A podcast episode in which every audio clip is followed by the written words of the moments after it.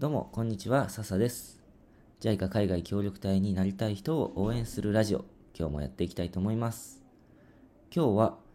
健康についてのお話をしようと思います。えー健康、すごく大事ですよね。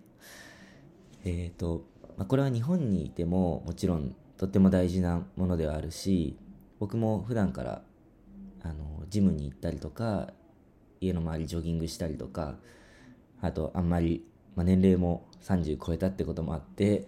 えっ、と、食べるものもあんまり脂っこいものばっか食べないようにとか、お酒飲みすぎないようにとか、まあ、たまには楽しくなって友達と飲みすぎちゃうこともありますけど、ね、オンライン飲みも最近たまにやってて、ちょっとね、飲みすぎて朝残っちゃうこともあるんですけども、まあ、20代の時ほどは飲まないように、で、また運動も心がけてするように気をつけてます。で、これもちろん日本にいてもすごく大事なことなんですけども、開発途上国であの、まあ、協力隊として2年間やる中ではもっと重要になってきます。これなぜかというと、理由は、えー僕の中では2つありまして、1つ目が、えーと途上国の病院、医療施設っていうのが日本ほど整っていないっていうのがまず1つ目の理由ですね。あのーまあ、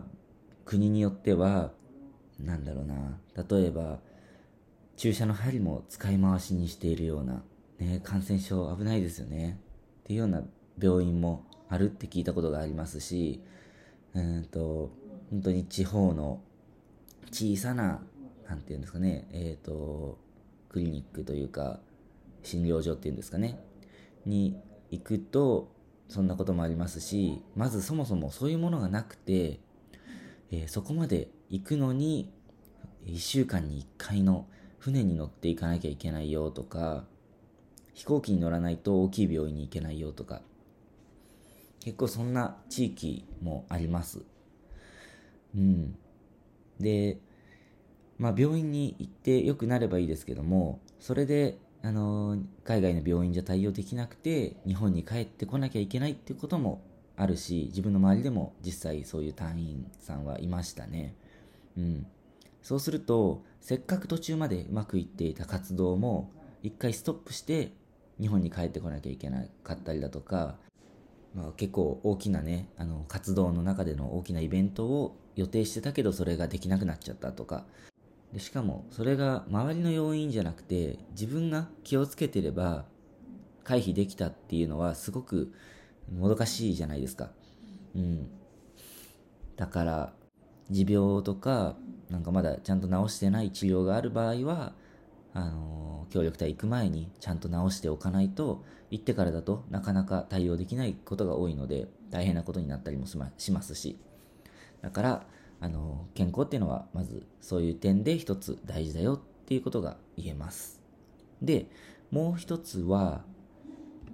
環境が全然違うから、あの病気になりやすいっていうところですね。うん、例えば僕が言っていたパプアニューギニアだと毎日灼熱なんですよね日差しも強いし暑いし気温30何度まで毎日上がりますから日本の猛暑日みたいなのを毎日、えー、と経験するわけなんですが、まだんだん慣れていくっちゃ慣れていきますけど行ったばっかの頃はやっぱなかなか辛いですしあと僕の行った国は暑かったですけど逆に寒い国っていうのもあります、えーモンゴルとかねと,、えー、とキリバスキリバスは暑いか。えっ、となんだっけキルギスか。とかウズベキスタンとか寒いような国もあるのであの寒いのが苦手な人は要注意ですね。そういうとこ行くときは。僕は暑いのはすごい好きなんですけどだから日本で言ったら夏はすごい好きだけど寒いの冬が大嫌いなんですよだから本当パプアニューギニアで良かったなと思っています。そういう自分に合う合わない当たり外れっていうのもあると思うので、そういうのもあの自分の特性が分かってたら、ちゃんと面接なんかの時に行ったらいいんじゃないかなと思います。国が決まる前ってことですね。あと、そうですね、乾燥している国もあるし、ジメジメしている国もあるし、あとはその国の水が合わなくてっていう合わなくて帰国することになってしまったっていう隊員の話も聞いたことありますし本当に、あのー、合う合わないはしょうがないですけども、でもそれにも、やっぱり、うんと、それ、暑い時に、まあ暑いのはどうしようもないので、うんと、それを対処するための服装だとか、うんと、日焼け止めとかね、あと、なるべく、ガンガン太陽が照ってる時は外に出ないとか、ちゃんとそういう理由も地域の人に話して分かってもらうような工夫も努力も大事かなと思います。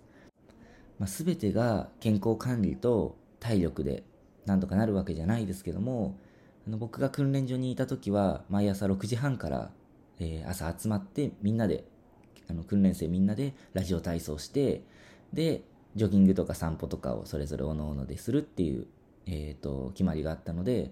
あのー、ラジオ体操そこで僕しっかりできるようになったので、現地に行ってもちょこちょこやってましたし、あの今日本ではあの毎朝続けるようにしてます。結構目覚めるんですよね。で、早寝早起きを心がけたりだとか、食べ物気をつけたり、そうやって運動習慣をつけたり。で、何かあった時は、あの国ごとに健康管理員さんっていう JICA のスタッフがいるので、その方に電話で相談したりもすることができます。あの深刻になる前にそうやって相談すると何か対応策を教えてくれたり、あの経験すごく豊富な方たちなので、うん、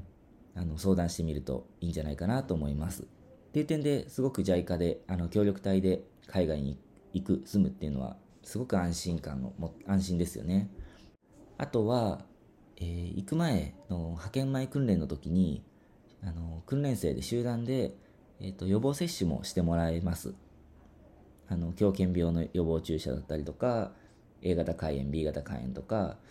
うんとまあいろいろですねあの必要なものを打ってもらえるのでそういうところも安心だと思います。はい。